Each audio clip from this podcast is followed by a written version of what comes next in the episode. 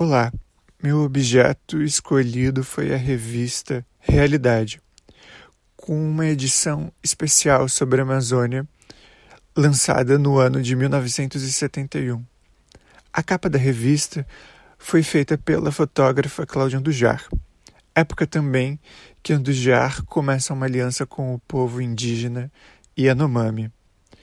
É quase meio século desde o lançamento da revista e ainda acompanhamos um matador avanço sobre a floresta e os povos indígenas.